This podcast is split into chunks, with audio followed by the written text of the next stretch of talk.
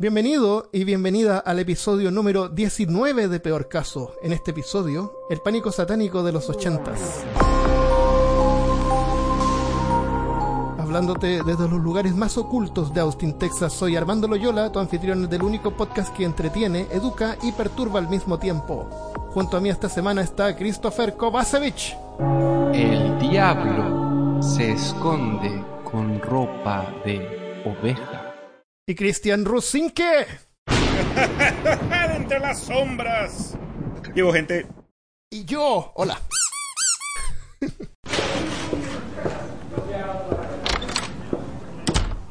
Detectives Loyola y Rusinke, hay una nueva información sobre el caso Dados Sangrientos. Un chico invocó un demonio en el living de su casa, frente a sus padres, y luego se suicidó. Creemos que usó este nuevo juego de rol que contiene hechizos para invocar demonios de otras dimensiones. ¿Un demonio?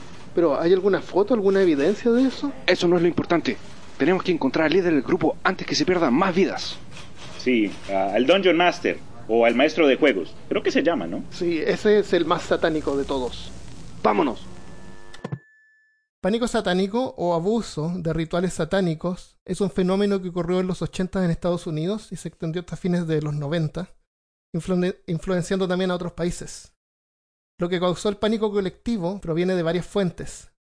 En parte es falta de educación y fácil acceso a información, porque en ese tiempo no había internet y era común que la gente se informara y educara, entre comillas, solo con lo que veía en la televisión. Porque lo, que dice internet es verdad. Pero en ese tiempo no había internet, así que lo que dice la televisión es verdad. Oh. de, hecho, de hecho, este es el dicho original. Creo. Los anunciadores de matinales o canales religiosos advertían a la gente que jóvenes estaban siendo tentados para unirse a los ejércitos de Satanás. Y no solo los jóvenes, supuestamente existían grupos de adultos satánicos malévolos también.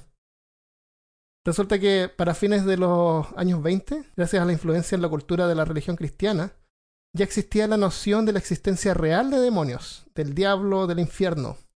Se creía que desde la antigüedad ya existían grupos matando en nombre de Satanás. Y esa noción emergió originalmente de cazadores de brujas y víctimas inocentes que fueron torturadas hasta que confesaban crímenes que nunca cometieron. Sorpresa, sorpresa, la Inquisición española ha llegado. Ah, no me esperaba que iba a decir eso.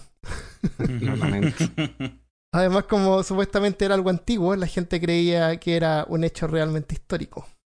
Esa es una falacia lógica que se llama apelación a la tradición, que consiste en afirmar que si algo se ha venido haciendo o creyendo desde hace mucho tiempo, entonces está bien o es verdad.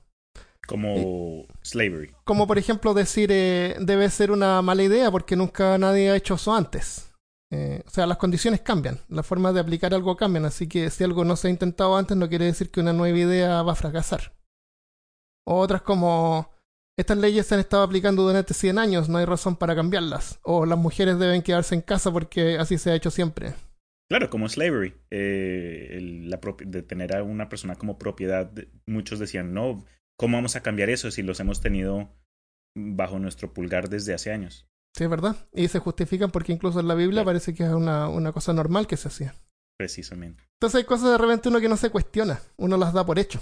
Entonces en ese tiempo la gente realmente creía que sí, habían demonios y habían gente invocando a Satanás y todo eso. yo, yo quiero, quiero hacer, eh, quería agregar algo a lo que Armando está diciendo. Es que primero que en este periodo de tiempo, eh, si bien es cierto, había una pánico por las cosas satánicas. Y esto venía, eh, se generaba en pueblos pequeños dentro de, Estados Unidos, que fue donde comenzó esta cuestión del, pánico, del, pánico satánico. Y fue generado por iglesias pentecostales, evangélicas pentecostales, que eran las que atribuían este tipo de cosas a eh, como juegos de rol, como algunos eh, programas, música, especialmente heavy metal, lo atribuían a... Eh, no, pero eso es satánico de verdad. Claro, sí, totalmente. Y, y, este concepto de satanismo, de, cosas que pertenecían al diablo, viene justamente de estos em, grupos más fundamentalistas que se basaban en, eh, en, como en eliminar cosas que era como, entre comillas, lo mundano y cambiarlo todo por cosas religiosas o de Dios. Entonces ellos no escuchaban heavy metal mundano, ellos escuchaban heavy metal de bandas cristianas que existían. Ah, Y existen hoy día también. Y que existen hoy día también. Y lo otro que quería agregar, que no tiene que ver con, con, la parte de las iglesias, es que realmente existieron juicios, como vamos a ver ahora en el, podcast, y gente realmente salió dañada, y no por Satanás, sino por, sino por otros propios humanos que hicieron que pasaran décadas, décadas. Estamos hablando de 50 años en prisión, por algo que nunca hicieron, por cosas ridículas. Y la verdad es que nunca existieron cultos satánicos. ¿O sí, Cristian? Jamás, jamás en la vida existió alguno. Aprovecho ahorita mismo para um, agradecerle a una, una amiga mía, se llama Malca Negret, que me ayudó con un poco de información que me salió súper útil mientras investigaba este tema. Em, pero bueno, eh, los grupos satánicos que aparecieron después de la década del 1960 son totalmente distintos. Muchos creen que uno dice satanismo y es una rama primordial en la cual toda clase de, esta, de estas artes o, ocultismo eh, están relacionadas, pero no es verdad. Eh, les, voy, a dar información acerca de dos tipos. Los satanistas teístas veneran a Satanás como una deidad sobrenatural, viéndolo no como omnipotente, sino como un patriarca. Se refieren a sí mismos como satanista tradicional o espiritual, comparado, digamos, con los satanistas ateos, que se consideran eh, que consideran a Satanás como un símbolo, no necesariamente a una persona que, no, espera, ¿cómo, ¿cómo, así un satanista ateo? mi cabeza, mi cabeza. Uno cuando dice, digamos, en este tema satanista ateo, uno cuando dice ateo ah, automáticamente piensa eh, en la polaridad de, las creencias en Dios.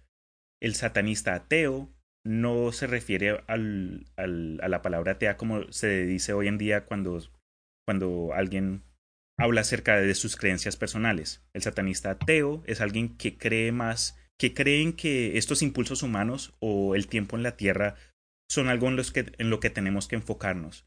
No necesariamente de que tenemos que ponerle reglas ideológicas de que no, el tener sexo es, es, es, es malo, es del diablo, los satanistas ateos crean que el tener sexo, por ejemplo, es una necesidad. natural. Eh, sí, es, es algo primordial, es algo animalístico, ¿sabes? Eh, los ateos, eh, digo, los satanistas ateos son los que piensan, digamos, que el ser humano es un animal y como animal somos algo similares al, al, resto del reino animal, pero nuestra gran diferencia, nuestra gran diferencia es la cómo, cómo ha cambiado nuestro sentido espiritual y cognitivo, pero más adelante les quiero comentar algo que encontré, que son, eh, son los nueve testamentos satánicos, que, que totalmente me, me sorprendieron, porque yo desde chico crecí, crecí católico, después de un periodo de tiempo en mi vida eh, nos cambiamos al cristianismo y obviamente crecido en Colombia y en muchos países donde la iglesia es, es un pilar, uno, uno escucha, digamos, pánico satánico, símbolos o le llegan esas teorías lo más de raras y uno llega a, a una pared y uno no quiere enfrentarse a ciertas realidades cuando la, la verdad es más profunda, es más, más complicada, tiene, no, no es blanco y negro. Pero la pregunta de Christopher, eh, yo también la, me la hice cuando, cuando, cuando leí esos detalles pero... Solo para aclarar... Solo para aclarar... ¿Tú, quieres decir que te volviste satánico? Dilo. puedes decirlo, puedes compartirlo. Puedes decirlo. Ah, vale. Puedes decirnos. Eh, solo para aclarar, ah, em, eh, los cristianos están, los cristianos, protestantes, como Armando hace la diferencia, pero todas las personas que dicen que la mayoría de las personas de iglesias de cristianas, tanto católicos, protestantes o, o evangélicos, creen, no creen que el sexo sea malo, lo que pasa es que dicen que el sexo es reservado para el matrimonio. Después de eso puedes practicarlo sin ningún tipo de... Lo santifican, lo hacen, lo hacen ser como algo no más... no santificado, pero lo dicen, o sea, no. Para los cristianos lo correcto es reservar el sexo para el matrimonio. O sea, después de que tú haces el compromiso, ya sea religioso o, o, o, eh, eh, eh, o bajo la ley de tu país, tú estás como, e, está libre. eh, tener sexo a voluntad. Para darles un poquito de, un, poco más de, de ejemplos acerca de, de, este periodo de, de los 80-90 donde resurgió este temor, estas noticias de que por cualquier lado, cuidado, por donde vas por la noche que se te aparece un satanista uh, por, por, la calle. O, Ni que fuera eh, Call of Cthulhu. no te levantes por la noche a tomar un vaso de agua porque ahí te aparece un satanista en tu baño. en la, de satanistas la en el cocina. baño. Pero Hacen bueno, spam. Son por spam. De... Son como minions que hacen spam. en los Estados Unidos vivió un, un hombre bien popular de nombre... Encuentra, encuentra a los gatos vestidos con una túnica. Con una túnica. todos los gatos, tus eh, vecinos, tus gatos. parado así No viste nada. Ok, ok, ok, ok. Eh, Anton Levy fue un hombre que nació como Howard Stanton Levy, abril 11 de 1930.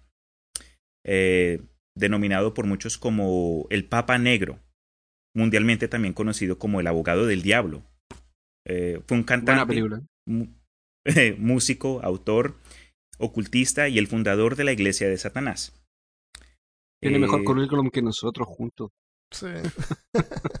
Levi Le fue un hombre. ¿Es la Ley o la Levi se, se lee Levi? Levi's. Como tú quieras, hermano. ¿O Levi's? Levi's.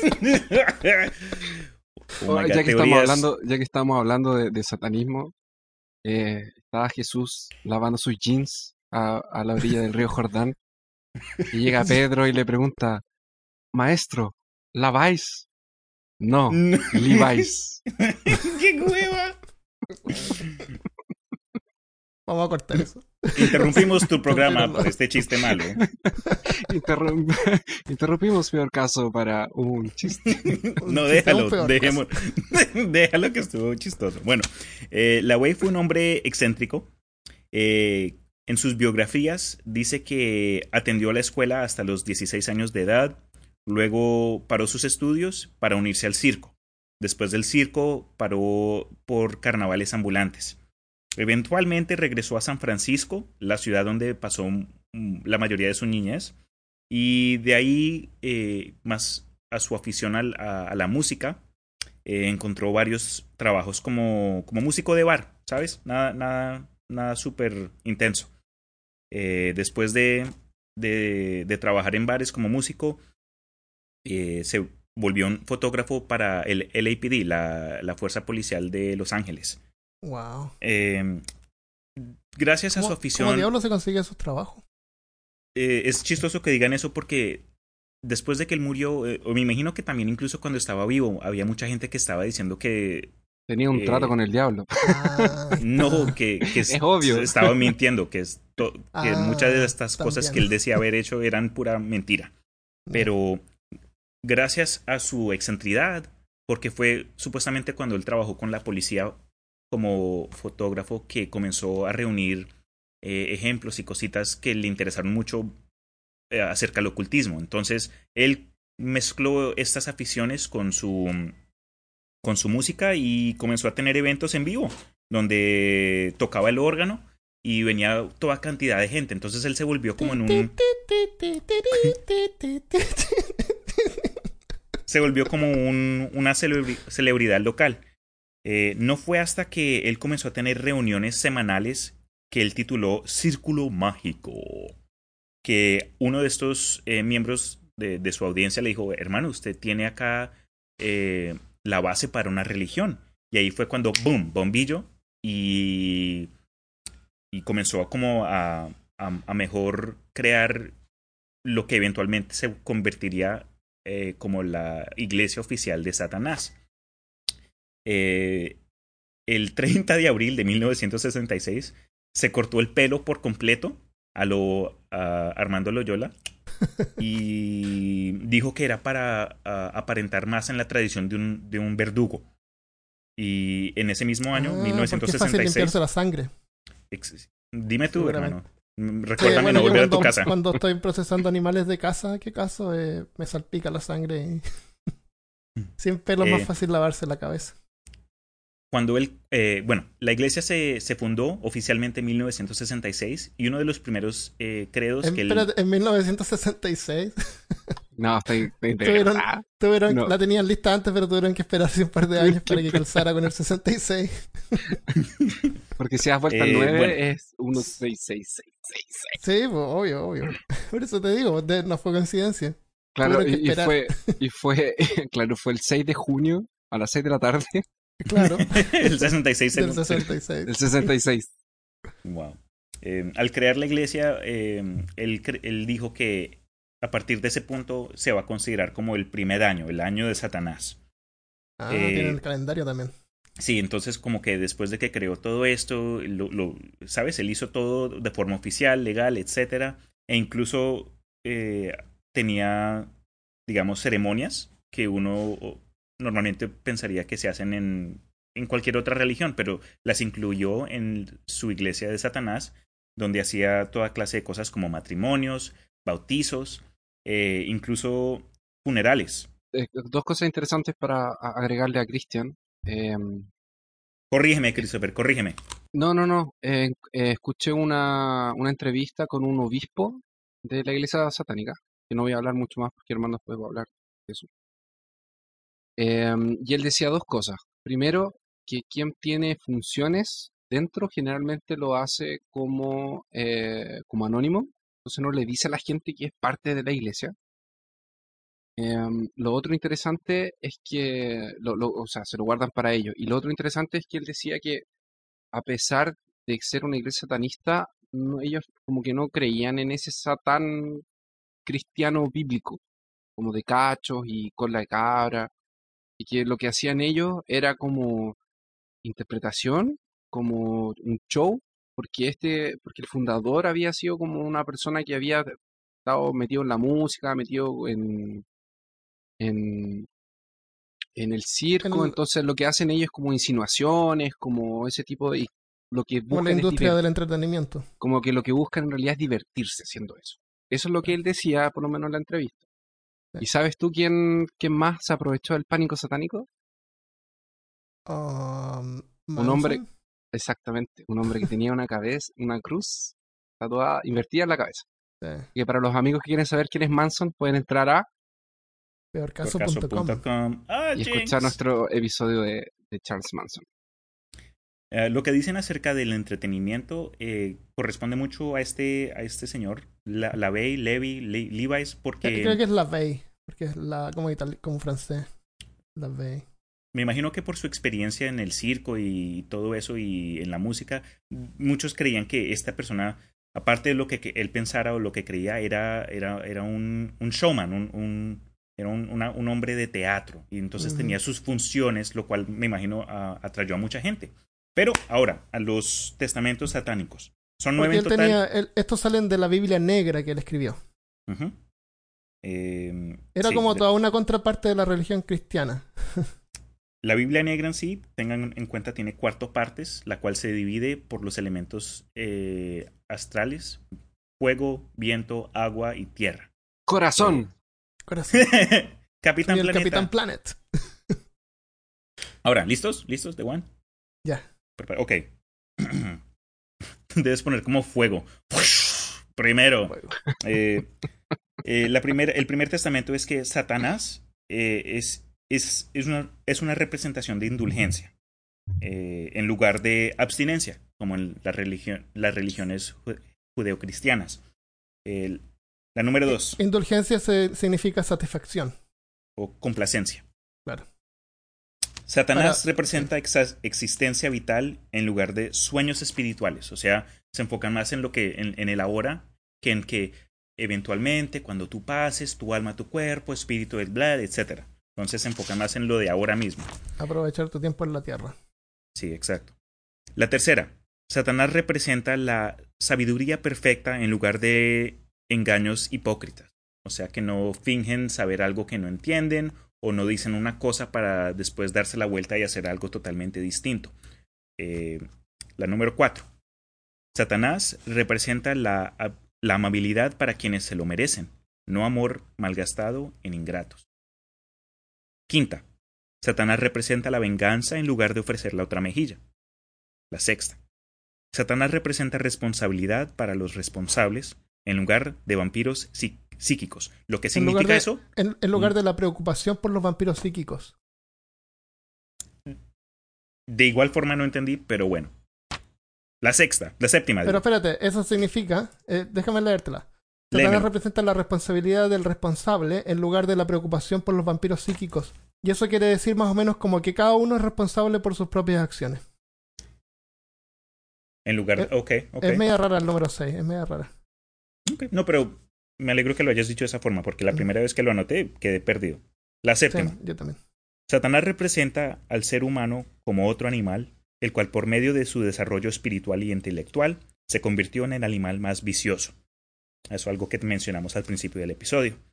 La octava, Satanás representa todo el pecado dado a que lleva a gratificación física, mental y emocional. Es decir, que lo que alguna otra religión dice que es malo, eh, el uso de drogas, eh, sexo excesivo, etcétera, para el satanismo, como ofrece eh, una gratificación de algún tipo, eso eventualmente ayuda al individuo y eso es lo que buscan, ¿saben? Y él decía también que si vas a pegar, si vas a pecar, asegúrate de hacerlo bien. Exactamente. Y por último, Satanás ha sido el mejor amigo de la iglesia, dado que ha ayudado a mantenerlos por todos estos años. Algo que al principio yo no entendía muy bien, por lo que pensé, ok, están hablando de la iglesia satánica. Pero a lo que se refiere ese último testamento satánico es que Satanás ha sido el mejor amigo de la iglesia cristiana o católica, por lo que ha creado este, este boogeyman, este coco, este cucuy, eh, durante todos estos, estos años eh, como en, enemigo número uno. Entonces ahí están. También vi otro, eh, otro dato acerca de los 11, las 11 reglas del estado, de, 11 reglas para estar en la Tierra, pero pueden investigarlo, vale la pena. Todo, todo esto tiene información bien informativa. Información informativa, informativa. Qué bueno que nos informaste. ¡Ah! Entonces, la, la, verdad es que la iglesia satánica era una organización ateísta que promovía el egoísmo y el orgullo, dejando mal a los ateos también en el proceso. eh, Satán era más bien como una mascota en ese caso. Y los símbolos, era la mascota. Y los símbolos cristianos que tomaron como la cruz invertida y parte de los testamentos también era muestra del rechazo de, a la humildad y moderación que profesaba Jesucristo. ¿Mm? Entonces, son como pseudo grupos satánicos porque ellos no mataban gente, no, no tomaban la sangre de nadie. Aunque obviamente nunca lo denegaban porque siempre había ese misterio en ese tiempo, la gente no sabía. Claro. Eh, era el negocio, era un negocio pero perfecto. Corto bien rápido, hablando de sacrificios humanos, una de, las de las once reglas de estar en la tierra fue no, no dañar o no, no, no, don't hurt. No matar, no matar. No dañar. No, sí, no, no, hacerle, no hacerle daño a los niños. Y durante la época del pánico satánico había un, enfoque de que ah. niños secuestrados, sacrificios de bebés, pero... Y si ocurrieron, pudieron haber sido la, otra, otra La verdad, para ser honesto, durante esa época, aunque yo era súper chico, pero eh, como estábamos conversando el otro día con Christopher, en Latinoamérica como que todo llega con un retraso. eh, Anton LaVey nunca fue visto como un enemigo como un ser maligno o algo. Era, era como una figura pop que apareció incluso en algunas películas. Incluso en el juego, eh, ¿te acuerdas del juego Command and Conquer? Sí. De computador. Que el, el, malo eh, era como Anton LaVey. Y el, el, tipo que hizo ese juego quería que Anton LaVey fuera el, el artista detrás de Khan, parece que se llamaba algo así. El, el malo del juego parece, no me acuerdo. No, Khan es el de la estrella. Que tiene un nombre así como parecido. entonces, entonces lo que ocurre en este caso es que, como dijimos antes, nunca han existido realmente grupos satánicos que adoran al diablo y porque no se aparece el diablo. Oh, eh, entonces, no. Mira, en Chile hay una. no, no existieron. nunca existieron. Entonces, esto se... es un ejemplo de algo llamado antimímesis. Antimímesis también se denomina como la vida imitando el arte. Y es cuando nosotros somos influenciados, influenciados por arte o modas o artistas. Por ejemplo, la televisión tiene mucha influencia, eh, donde supuestamente es algo que representa la realidad y frecuentemente ocurre al revés. Nosotros imitamos lo que vemos en televisión. Y así artistas imponen modas y, ropas y tipos de cosas. Eso es la vida imitando el arte. No es siempre algo malo, porque, por ejemplo, en tecnología, eh, la tecnología frecuentemente inspirada por shows de ciencia ficción como Viaje a las Estrellas o, Dick Tracy. Dick Tracy tenía un reloj que tenía como una pantalla y, se comunicaba así por video.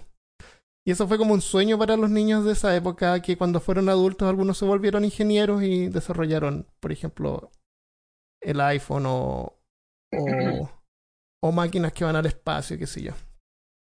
Oscar Wilde, que era un escritor, decía que la vida imita el arte mucho más que el arte imita la vida. Entonces hay que tener eso en cuenta. El, y así fue como la cultura, la cultura popular, fue lo que aportó al miedo y al pánico satánico. Entonces, tenemos una lista de algunos ejemplos en literatura, películas, juegos que vamos a comentar. ¿Tienes tú algo, Christopher? ¿Ustedes sabían que, que He-Man fue considerado satánico? No me sorprende. He-Man, exactamente. He-Man y sus amigos, defensores de los secretos del, castillo de Grayskull, fue considerado eh, satánico porque He-Man era el más fuerte y el más poderoso y no Jesús. Entonces era Él tenía el poder. de otra dimensión. Él decía, yo tengo el poder. Exactamente. Pokémon. Pokémon fue... También, súper más moderno. Es que el, en, el pánico satánico duró hasta los 90 en Estados Unidos. Bueno, en ese, incluso en ese tiempo, ¿cacha? En el tiempo que salió Pokémon, que fue en el 96, la gente estaba diciendo que era satánico. ¿Por qué? Porque Alakazam, por ejemplo, que era un Pokémon que era un Pokémon psíquico, eh, hacía magias y la cabeza de él representaba un pentágono. no, perdón. Un... No. Un chivito. Era, ¿Ah, era, tenía el, la estrella de. Ah, el pentagrama. El del pentagrama. Ah, yo tengo a la Kazam. Porque tú sabes que para tener a la Kazama hay que, hay que transferir un ah, Pokémon desde otro juego. Pokémon. Sí, ah, pero no, conseguir en el juego. Entonces no es verdad porque tú no tienes amigos. Entonces, ¿con quién te lo vas a pasar? también, por ejemplo, decían que entonces Aerodáctil evolucionaba de Kabuto y, y, como era de la evolución, entonces iba en contra de lo que decía la Biblia, porque la Biblia decía evolución. Ah. Y porque los dinosaurios son un invento de Satanás que fue implantado en la Tierra para, que, para confundir a la gente. Ah, eh, y es de verdad. Hay gente, no, hay gente que de verdad cree que Satanás colocó los dinosaurios. Y la Tierra tiene 3.000 años de antigüedad solamente. Eh, Drusi, que raptaba niños, también era satánico. Y hay un par más que están por ahí que se me olvidaron ahora, pero, pero ya entendieron la idea, ¿verdad? Sí, sí, sí. Se supone que eh, promovía homosexualidad, que promovía un montón de cosas de ese estilo. Pero bueno. Tenemos también Barney. Barney era satánico y ahí yo concuerdo. Barney es horrible. No, no es de Barney. Barney es comida de pesadillas. En este Star Wars también fue considerado satánico un tiempo. Porque se suponía que Darth Vader era como. Eh, como Odín. No sé por qué me dijeron que parecía Odín. Y Obi-Wan. Obi-Wan en realidad es es el nombre de una, de una tipo de brujería que se llama Obi Witchcraft. Ya. y Yoda también era, también era satánico porque en Dago habían serpientes.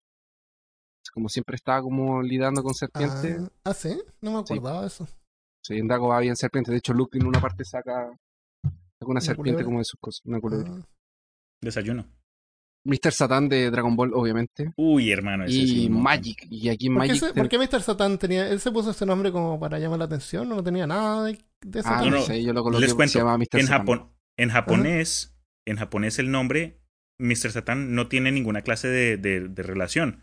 Entonces era el nombre que el, el, el, autor del manga le creó, pero cuando eh, se volvió bien popular y, y, comenzaron a hacer el, el, anime del show y lo pasaron a, a, a, este, a este hemisferio, tuvieron que cambiárselo porque si ustedes escuchan, digamos, Dragon Ball Z en, en inglés, no es Mr. Satan, lo cambiaron a, a Hércules, como Hércules, pero sin la ES. Entonces era una ah, palabra, era un par de sílabas que él juntó y suena como Satán. Sí, eh, eh, pues le dio el nombre, era como ah, cualquier otro nombre, sino que, ah, en fin.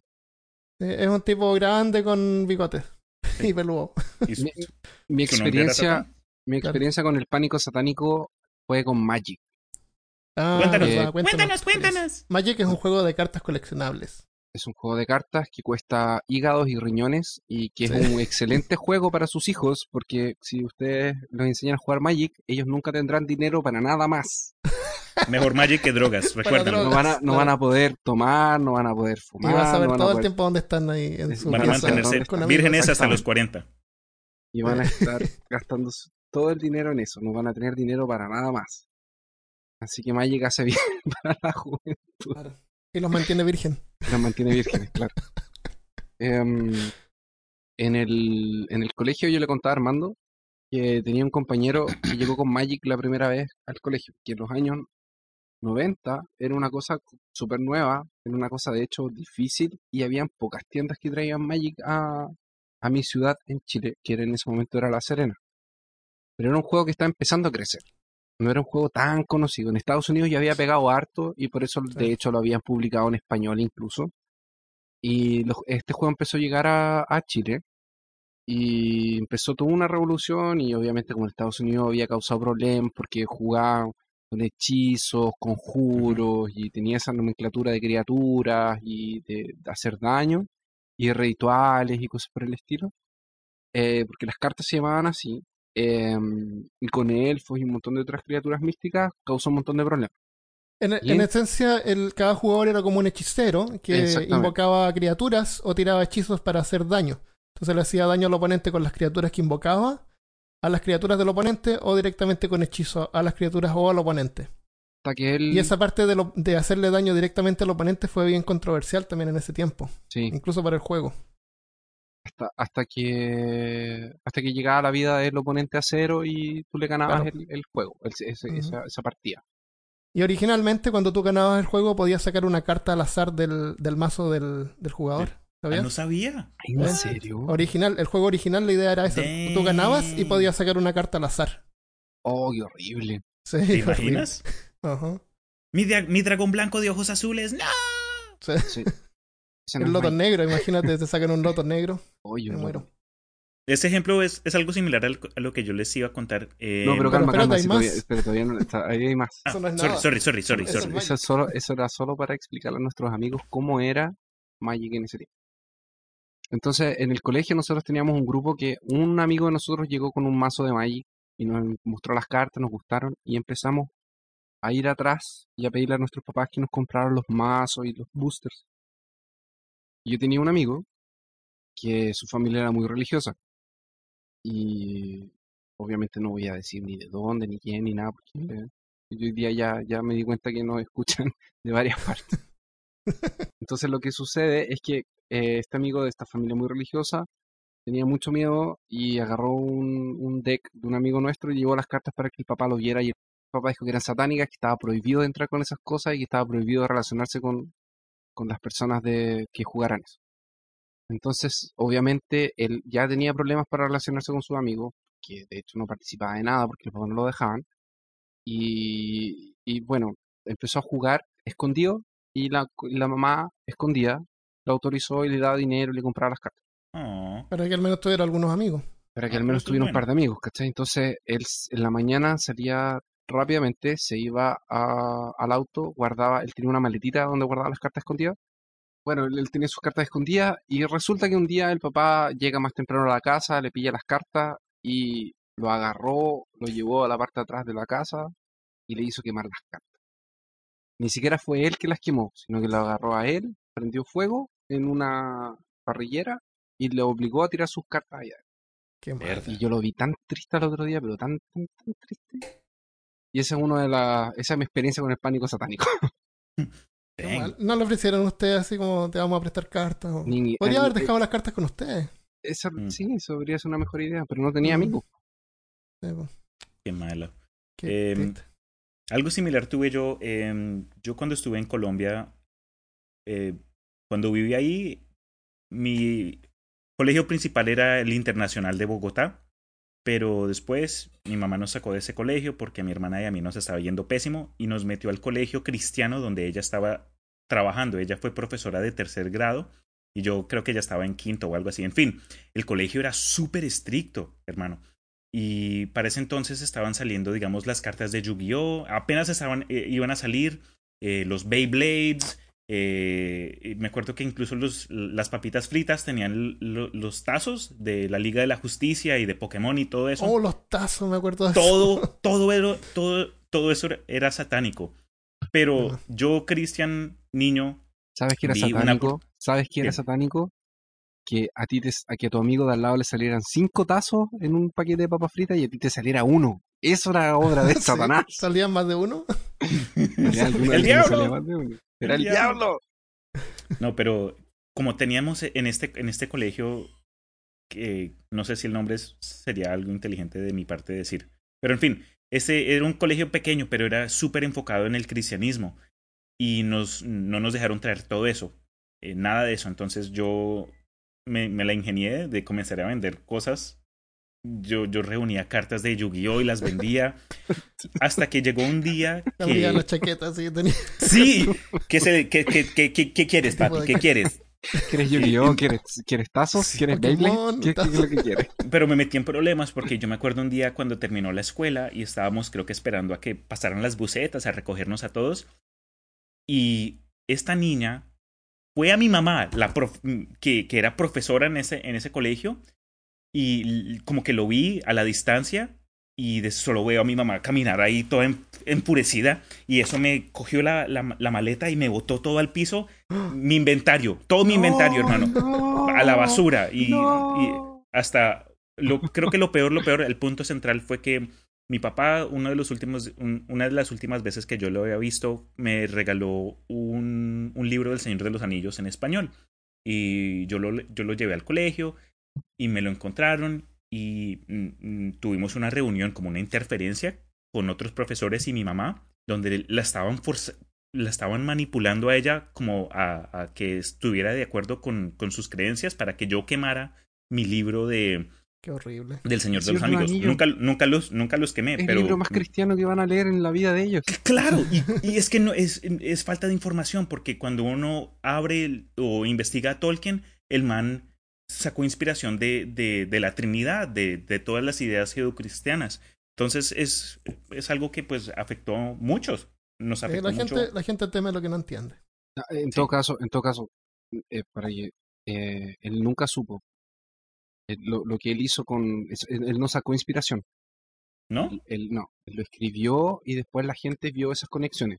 Ah, pero no es algo intencional de él. A diferencia de él, era, él era cristiano y lo sacó así como conocimiento común. Él, él, era, él era, fue criado por católicos, tenía un amigo protestante que era Lewis, y él sí escribió Narnia intencionalmente cristiana. Ah, Narnia de hace tiempo. Sí. Yo pensé que era algo nuevo. No. sacó, la, sacó la Ouija board y le preguntamos. Narnia, eh, eh, Lewis, eh, eh, espera, Lewis, Tolkien y Lovecraft son más o menos del mismo tiempo. De hecho, se intercambiaron cartas en algún momento. Oye, eh, hablemos de Dungeons and Dragons. Entonces, con todo este, con todo este, claro, en este pánico satánico, obviamente salió este juego de rol de eh, que, de RPG basado de, en Tolkien también. De rol basado en Tolkien, que de hecho y el juego de mesa de Wargames. Que de hecho lo hicieron en eh, lo hicieron distinto porque no pudieron conseguirse los derechos, pero la idea era hacer un juego de Señor de los Anillos. Ah, sí. Sí. Pero como no tenían acceso a los derechos, tuvieron que inventar su propia franquicia. Y de hecho, qué bacán porque le fue mejor. Por eso se parece tanto al Señor de Entonces, eh, ¿qué pasa? Ahí hay un, hay un director del juego, hay un maestro, y el pánico satánico que pasó con, el, con Dangerous and Dragons era que eh, tú te podías juntar así como te juntabas con los que escuchaban heavy metal, y era casi peor juntarte con los que jugaban Dungeons and Dragons. Con los roleros. Porque esos eran ya eran lo más satánico y sectario que existía en la vida juntaban, iban a un, a un lugar apartado y hablaban de historias y tiraban dados y tenían libros de hechizos y tenían un montón de, de cosas por el estilo. Para, para que entender a alguien que nunca ha jugado rol, el juego de rol es un juego donde cada jugador representa un personaje que lo representa a uno al mismo tiempo y el objetivo es matar al resto de los jugadores para absorber sus poderes y convertirse en el maestro del juego, ¿verdad? Y ganar puntos de y ganar jugador puntos en el profesional proceso, claro. que está en internet. Y una vez que uno es maestro del juego, puede gastar los puntos para tirar los Es- hechizos. exactamente, gastar los puntos para matar a otros jugadores. Y así te vas alimentando de las almas. Es como Highlander, pero con, con juegos de rol. Como Pylander, el inmortal. No, mentira, no es así. Entonces, ¿qué pasa? Eh, de hecho, em, de verdad gente creía que estaba inmediatamente relacionado con sectas, cul- ocultismo, y es un juego medieval con magia, fantasía, y la gente pensaba que esto le hacía mal a los niños y en realidad le hacía súper bien, porque decían no, porque eh, Dungeons and Dragons causa que, que la gente se suicide. Y era What? al contrario.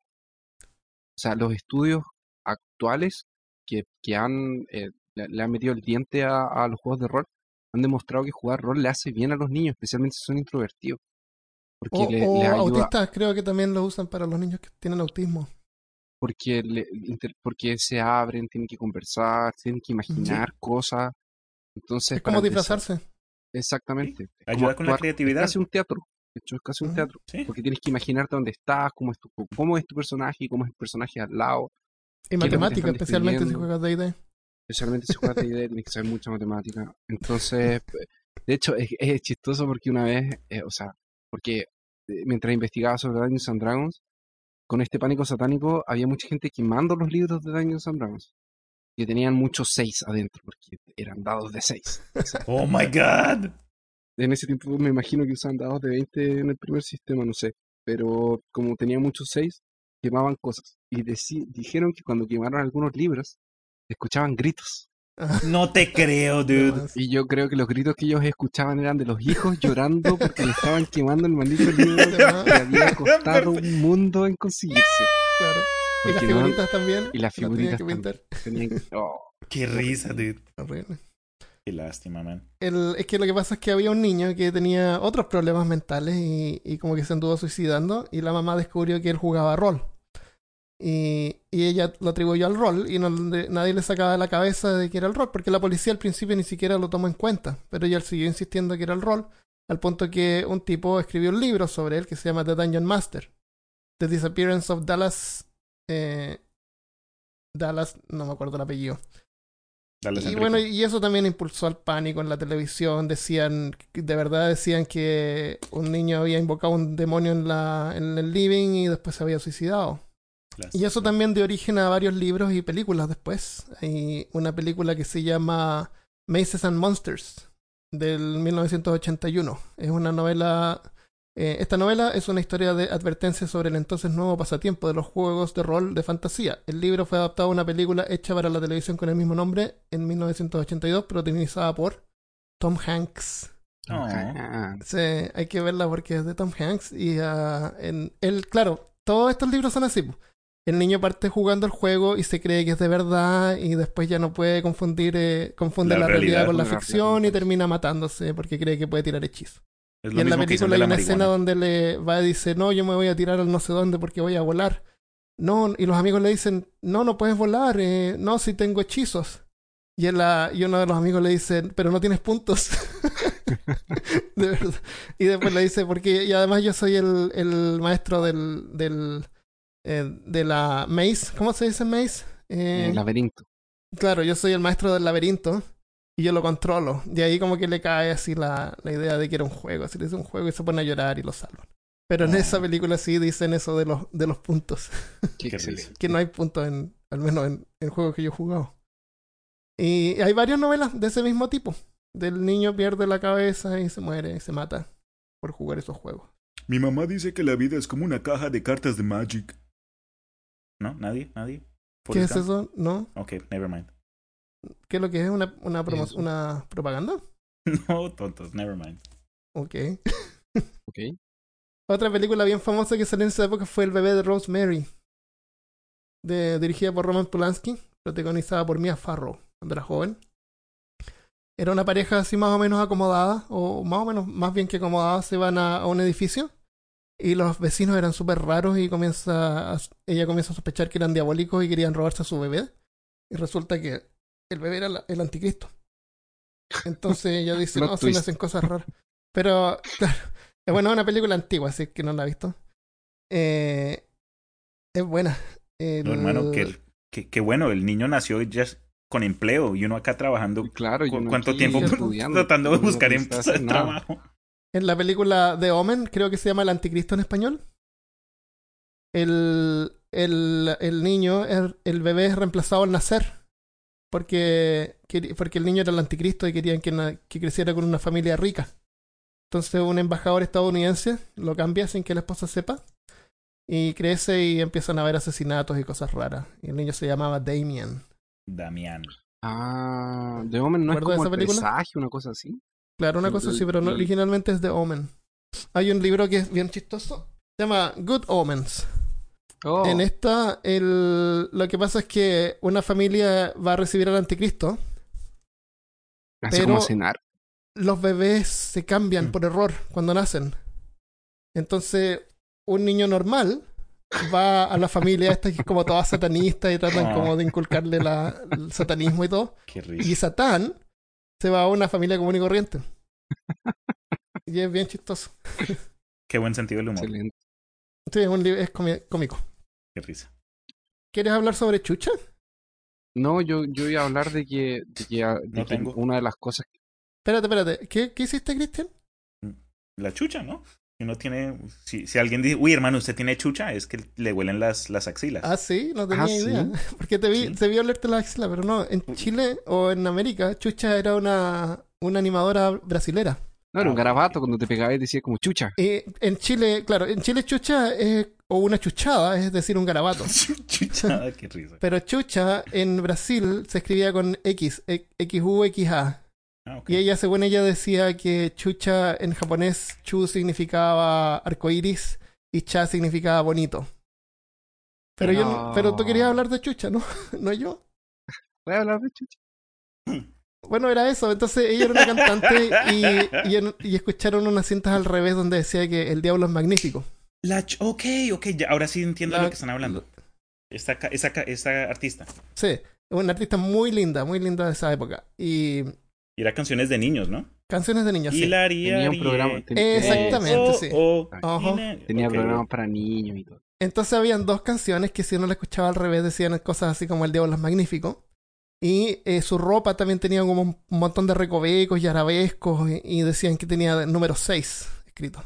Wow. Y, y también había un ese tipo de, de, ropa para la cultura brasilera, o sea, es millones de... Es que cualquier ropa que tiene una vuelta es un 6 o un 9. eh, y también había que decían que no sé dónde habían dos demonios, un demonio que terminaba con Cha y otro que partía con Chu y si se combinaban los nombres salía Chucha. Oh my god.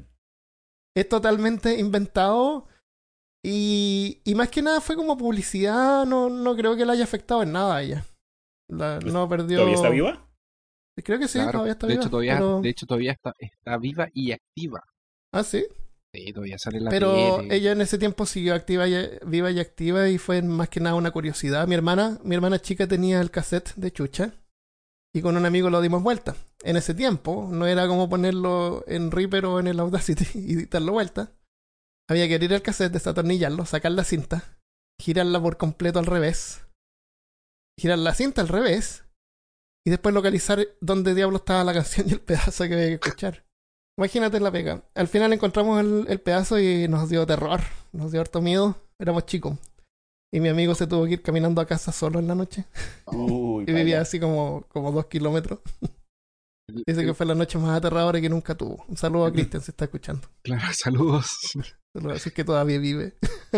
Eh, no, está bien. El, el, tema de la música eh, fue, fue enfocada en el heavy metal, porque el heavy metal usaba este tipo de recursos en ese tiempo. O sea.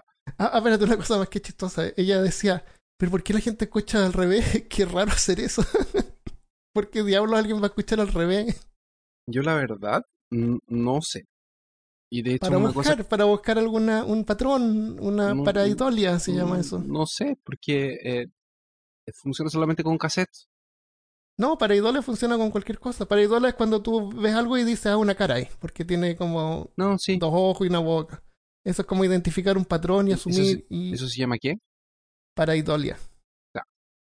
Usaron ese, e, ese concepto de paraidolia, fue usado porque una, una un niño, hubo un caso en esto, en este tiempo de la, del pánico satánico, que Judas Priest fue demandado porque decían que tenía mensajes subliminales y el, y el, el lo trágico que le había pasado eran dos amigos que habían estado toda la noche, que habían estado como seis horas tomando, fumando hierba y mm, usando drogas y escuchando un disco de, Judas Priest. Y eso terminó en que se dieron un, se dispararon, se, trataron de ah. suicidar con unas shotguns. Se disparó uno y se disparó el otro. De los dos solamente uno sobrevivió. Y la familia de él demandó a Judas Priest porque dijeron que era su música la que lo había llevado a él a tener ese mm. intento de suicidio. Y bueno, lo que sucede es que esto, cuando fueron a investigar más a fondo lo que había pasado con estos dos chicos, aparte se dieron cuenta de que había, eh, se llama Paradise Lost. ¿Es un libro? No, es un documental, se llama Paradise Lost. Ah. Y en este documental, como que fueron más a fondo con ese caso, porque el chico que sobrevivió quedó todo desfigurado, pero tres años después se murió. Eh, y la, los papás de este chico del, que sobrevivió eh,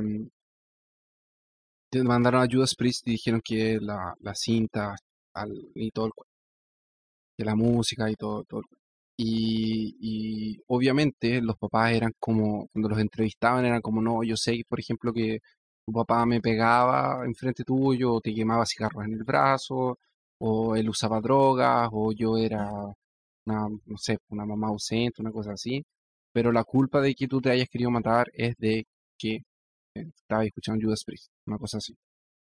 Ah, y em, era como tratar de tirar la culpa a otra cosa. Sí, la responsabilidad. Y, en el y en el en el juicio, si no me engaño, uno de los abogados presentó la siguiente prueba.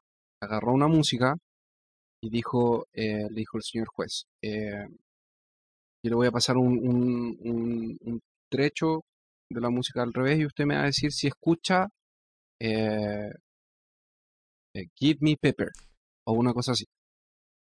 Y él colocó la música y, él, le preguntó al juez, ¿Usted, ¿usted escuchó eso? El juez le dijo, sí, ya, eso yo lo encontré hoy día en la mañana y yo como que lo que se me ocurrió con ese sonido era eso y yo le dije a usted. Entonces, lo que él, lo que él probó con eso era que cuando tú pasas una cinta al revés con un montón de palabras que no tienen nada que ver, tú no vas a escuchar nada porque en realidad no tienen nada que ver. Pero si tú le dices a la otra persona, oye, pero pone atención porque en realidad está diciendo esto, ahí tú lo escuchas. Y, saber lo más raro es que ya no puedes no escucharlo. Mm. Y ya no puedes no escucharlo. Siempre va a tener sentido. Que el cerebro siempre trata de darle sentido a la vida. Y crear esa asociación. Entonces, siempre trata el cerebro trata de buscar asociaciones naturalmente. Entonces, lo que pasó fue eso. O sea, lo, lo, que pasaba con las cintas era en eso. Y además, ¿por qué, por qué yo, como, yo, ya, yo soy un músico de heavy metal y yo soy satanista y yo quiero colocar un mensaje subliminal?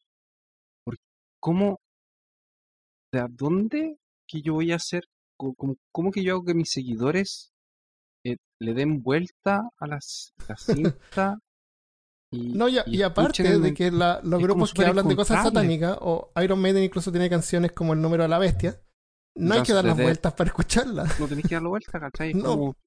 Y entonces, claro. ¿cuál es el sentido de hacer eso? Sí, no, ninguno. No, y además, aunque esté al revés, el cerebro no lo va a pescar. No, lo va a procesar. No es que uno aprenda o escuche todo al revés. No es subliminal, no es como. Para, para demostrarlo, vamos a poner este podcast completamente al revés. Oh my god, eso estaría severo. ¿Por qué tiene cinco descargas? si quieren escuchar este podcast, cámbienlo.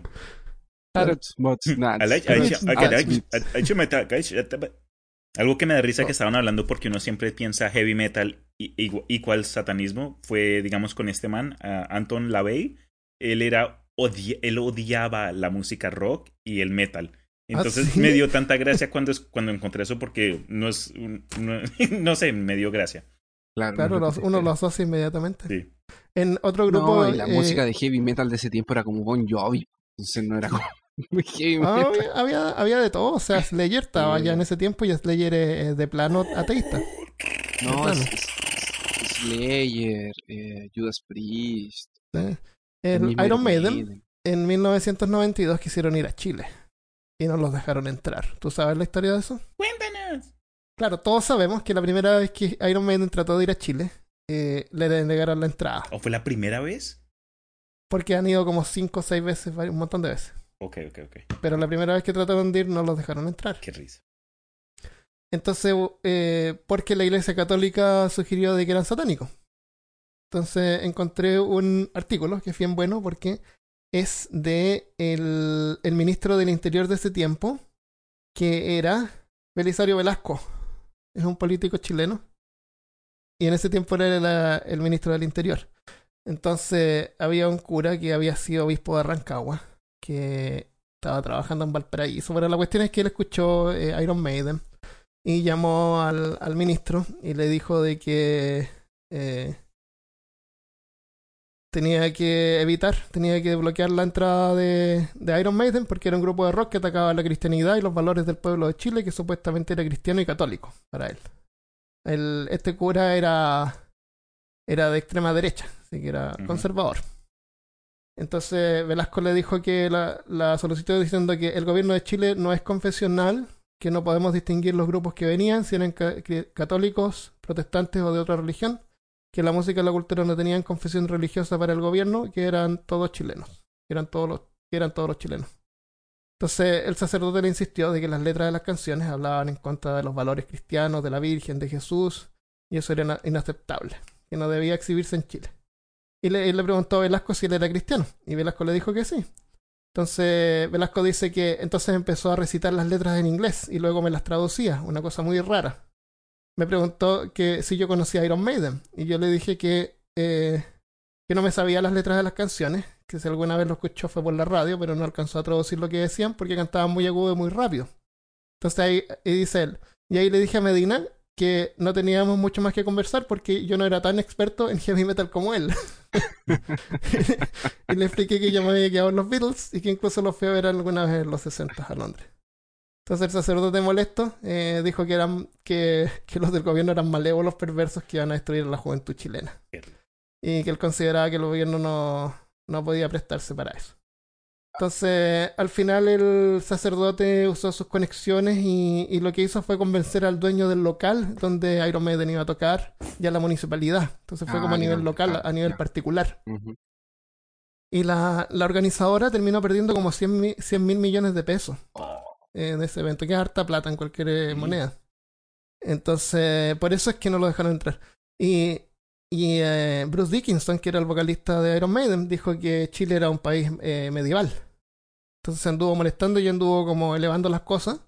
Y al final iban a ir igual, no a tocar, sino que a visitar a sus fans, porque habían fans en Chile. Y el, el primer ministro, que era como el presidente de Inglaterra en ese tiempo, le dijo que no, le sugirió que no fuera, que iba a armar como más lío. Y eso fue la primera vez que, que fueron. Después trataron de. Ah, después Velasco dice que este cura le mandó revistas Playboy para pedirle que los requisara también. Y él le dijo que no, tampoco podían hacer eso. Y después de nuevo trató de reclamar por un concierto de Madonna. Ay, Madonna. Así que, y de ahí se dejó molestar. Y de ahí eh, Iron Maiden ha ido un montón de veces a Chile, según ellos les encanta Chile, incluso hay un álbum en vivo que eh, es muy bueno también. hay un álbum de Iron Maiden que fue hecho en Chile. en Chile. Y de hecho dice, yo estaba en el, concierto anterior de ese. Y de hecho el en vivo está con los colores de la... Sí, no sé, el concierto en Chile tiene la... Ah, es como el rock en, rock en Brasil o algo así, pero en Chile. Pero, pero de hecho es bien es genial, es maravilloso. Yo lo fui a ver un montón. Nos reivindicamos, ya no somos medievales. Qué triste, qué vergüenza. Eh, otro, otro, otras personas que, que, han dicho que son satánicos eh, fue la Katy Perry, que la metieron también. Ah, y los Beatles. Hay una historia de un... Ah, totalmente. De hecho, los Beatles sí eran satánicos. Los Beatles eran satánicos. Por eso que Paul McCartney no se murió y revivió. Por eso que Paul McCartney, ah, otro Paul McCartney, porque está poseído. Ah, sí. no tenía idea. Pero cuando hablemos de Aleister Crowley, vamos a hablar de los Beatles. De los Beatles. Hay una canción, yo estaba escuchando un programa de radio sobre el pánico satánico que, que había, y uno de los auditores eh, mandó un mensaje que decía que eh, él había, había una acusación contra Lucy in the Sky de los With Diamonds, de los Beatles. Decían que era una música explícitamente satánica porque Lucy era su Lucifer y estaba en el cielo, entonces reinaba sobre todo, entonces era como más que Dios y todo el cuento. Había ese era como el contexto satánico de Lucy in the Sky with Diamonds. Y después el, este auditor, que era un joven, que era un, joven en la escuela, le hizo a la profesora, le empezó a discutir, le dijo, profesora, esta es una música sobre LSD, no es una música de satanismo, tiene que ver con drogas. Y la profesora se enojó y lo echó. Fue como llamado a rectoría. Por decir la verdad. Por echarle la contraria a la profesora. Oye, tenemos un caso que ocurrió acá en Austin, Texas. Donde estamos nosotros con Christian. En, en los 80. Se llama el caso de Danny Frank Keller. ¿Te has escuchado de eso? no. Cuéntanos. Es increíble. En, ese tiempo, a fines de los 80, a principios de los 90, eh, los doctores, la gente, los padres llevaban a sus hijos los doctores para que los vieran y los doctores todo el tiempo veían que los niños eran abusados por sus padres. Moretones, huesos rotos. Y hasta ese momento, eh, más o menos como que miraban para el lado. Entonces en ese tiempo se empezaron como a cansar de eso y empezaron a, a denunciar a los padres. Y, y súper rápido se volvió ley de que si un doctor veía un niño abusado por sus padres, tenían la obligación de denunciarlo. Y en ese tiempo también eh, se volvió común que las mujeres en Estados Unidos volvieran a trabajar, a continuar su carrera después de tener un hijo. Entonces dejaban a los niños en guarderías infantiles. Entonces estaba todo este miedo satánico y la gente dejaba a sus hijos en, en otros lugares y, y había propaganda de televisión así que te aterraba y decía, usted sabe dónde está su hijo. Entonces imagínate, imagínate, la gente está en la tienda jugando Magic. Por eso, que hay que, por eso que hay que dejarlos jugar Magic. Claro, claro. Pero imagínate cuando están en la guardería, tú no sabes cómo tratan a su hijo. Y eso es un miedo que tiene la gente todo el Cada tiempo. padre, sí. Está ahí. Entonces faltó que una niñita le dijera a los papás que los cuidadores habían abusado de ellas y otros niños también para que los papás se lo tomaran en serio.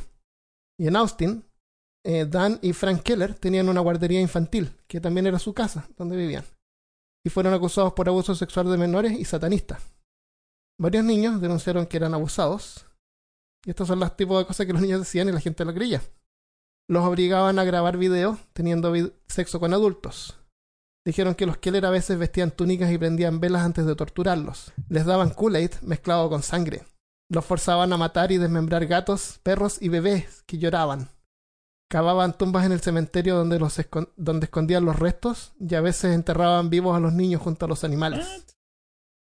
Cuentan que un día eh, un, un, adulto los vio y, y los Keller lo desmembraron con una sierra eléctrica.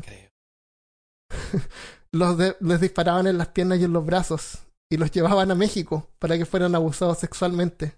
antes de regresar a Austin a la hora que sus padres los pasaban a buscar. Los llevaban a México y los tiraban por la cadena del baño. Por la cadena. ¿Sí? uno de los niños dijo que los tiraban por la cadena del excusado y que llegaban a un túnel, a un túnel que daba a México. Había un túnel que iba a México. Otros decían que los llevaban en avión. Wow. Los llevaban en globos también. En globos también. Y dicen que también los tiraban en una piscina con tiburones. Hasta, y hasta también los mataban y después los resucitaban. Flatliners. Para que pudieran volver a la casa. Y la gente creía eso, pero ningún niño tenía disparos en los brazos, ni en las piernas, ninguno había muerto, ni se había perdido, nadie había sido desmembrado. Pero la gente igual creía todas estas estupideces, pero son unos disparates. ¿Cómo alguien puede creer eso? Esta gente fue, fue presta en prisión por, y estuvieron como 20 años en prisión. Tuvieron más de 20. Tuvieron como 30. De hecho, él salió con 70 y ella salió con 60. Sí. Esa, esa es la gente. Ellos salieron hace poco y les dieron una indemnización de como 4 millones de dólares. Dinero del Estado. O sea que nosotros estamos pagando eh, eh, impuestos por eso. Por, eso, por esa estupidez. Por eso es que de repente cuando ya las cosas empiezan a salir de, de su cauce hay que, hay que hay que tomar acción, hay que ir a votar, sí. hay que... Sí. Hay, hay, hay dos cosas que yo quería agregarte a ese caso, y es, primero, el, eh, fue uno de los juicios más largos que existen en la historia de Norteamérica y costó ¿Ah, una, sí? algo así como 7 millones de... Se demoró como 4 años, 3 años, 4 años. Costó como 7 millones de, de dólares, una cosa así. Wow. Y eso era dinero que obviamente salía de los contribuyentes, así como salieron los 4 millones de dólares que les dieron a, a ellos como una indemnización, que yo encuentro que es poco por casi 30 años de prisión. ¿Perdieron su vida ahí? Imagínate. E, era lo que yo decía al principio, o sea, hay consecuencias de este pánico satánico de, para personas que nunca van a poder recuperarse, o sea, perdieron nombre y nunca hicieron nada. Les desmontaron la casa. Sí. Les desmontaron y el lo peor de todo, todavía hoy en día hay gente en prisión por esto. No, obvio, no había ningún túnel. Yo traté de buscar la dirección porque quería ir a ver si es que era acá, pero no la encontré. Y cuando, cuando entrevistaban a los niños, que de hecho la, la, no, no existen grabaciones de cuando los interrogaban, eh, pero la CIA liberó hace poco tiempo una, el método con que los interrogaban. Ah, sí, ese método y, también. Y era como que los inducían a tener la respuesta, entonces les preguntaban hasta que les decían lo que ellos querían escuchar. Claro. Entonces, por eso que los niños decían, eh, por ejemplo, ¿te abusaron? Sí. ¿Y cómo fue? No, me tiraron por una cadena el excusado y me llevaron a México, ¿cachai? Es como, ya te dije lo que tú querías, pero soy un niño, ¿cachai? No me pasó nada. Claro, el, hay un caso bien famoso que se llama Michelle Remembers. Ah, espera, espera, Y, el, y en ese, y hay un tipo que habló ahora, cuando que tiene como 50 años ahora, que salió y dijo que había mentido y todo, que los habían obligado a decir esa respuesta.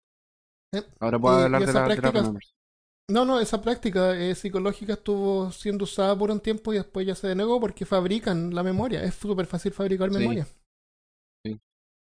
Inducir eh, Eso también eh, contribuyó. Entonces son un montón de cosas que fueron contribuyentes. No, no había nada, nada, cero. Pero ni siquiera abusaron sexualmente de los niños. Lástima. La, la Malca me pasó una información de una organización que se llama ah. Grey Faction. ¿Tú, tú, tú cachai? Ya, ya te dejo, Cristian. ¿Tú cachai cómo, cómo empezó ese cuento de, la, de los Keller?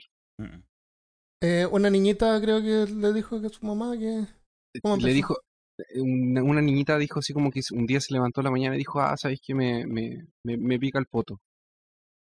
Y la mamá pensó que se la habían violado en, el, en, en la Ah, y en ese tiempo también no habían formas de detectar eh, abuso, o sea, miraban a las niñas. La mamá le, miraba el, el foto cuando se iba en la mañana y cuando volvía en la noche, ¿cachai? Ah, Todos los días. Sí, y los doctores no tenían, no tenían ejemplos así de cómo una vagina se ve, si fue abusada o no. Y hubo un montón de casos que ellos dijeron que sí, hay muestras de que fue abusada. Y eso es lo que tú dices, que después lo desmintieron, que no, no, no fue cierto, no tiene ninguna base científica. Sí, no fue, fue, fue súper horrible, pues, y más que nada, si se supone que no hicieron nada. En, Chile nos llegó la versión más como publicitaria, más como de entretenimiento. Fue un entretenimiento para nosotros. Sí. De ahí tú, Armando, ibas a hablar de la Remembers, porque yo también leí de la. No, no, era eso, nomás que es donde salió esa idea de esa técnica de, ¿De la memoria. De fabricar las memorias. Sí, memorias perdidas. E, esa, esa mujer también fue un, un fiasco. Aquí escribió. todo eso fue un fiasco ese libro. Cristian iba a decir algo. Eh, la organización llamada eh, Grey Faction es una organización que se creó con el puro propósito de ayudar a, a quienes fueron afectados por, por, esta casa de brujas, por este eh, pánico satánico, por lo que afectó a, a una variedad de, de, gente, ¿sabes? Perdieron trabajos, en, eh, fueron a la cárcel, en el peor caso perdieron sus vidas tratando de comprobar de que todas estas pruebas y todas estas eh, acusaciones eran falsas. Eh, hay un montón de informes en línea, pero eh, lo que hacen ellos es como tratar de, de separar eh, las conspiraciones y las teorías y toda esta clase de... de porque es que por todo lado hay, hay expertos, expertos en cazadores de bruja. Entonces esta organización, Grey Faction, lo que hacen es tratar de de, evitar de que siga ocurriendo en el futuro y, ayudar a, pues, a los más afectados. Ah, ¿Cuál es la dirección de la página para verla? greyfaction.org. Bueno, el Templo Satánico es una institución religiosa reconocida internacionalmente. Es en realidad un grupo de activistas que busca separar la iglesia del gobierno y usan ese esquema de satanistas como para llamar la atención cuando apelan a la igualdad y justicia social. Su misión, según ellos, es fomentar la benevolencia y la empatía entre todas las personas. Y tienen siete principios fundamentales. ¿Los quieren oír? Dale. Número uno. Uno debe esforzarse por actuar con compasión y empatía hacia todas las criaturas de acuerdo con la razón. Número dos. La lucha por la justicia es una actividad continua y necesaria que debe ser que debe prevalecer sobre las leyes y las instituciones. 3. El cuerpo de uno es inviolable, sujeto solo a la propia voluntad. Número 4. Deben respetarse las libertades de los demás, incluida la libertad de ofender. Invadirle deliberada e injustamente las libertades de otros es renunciar a las tuyas.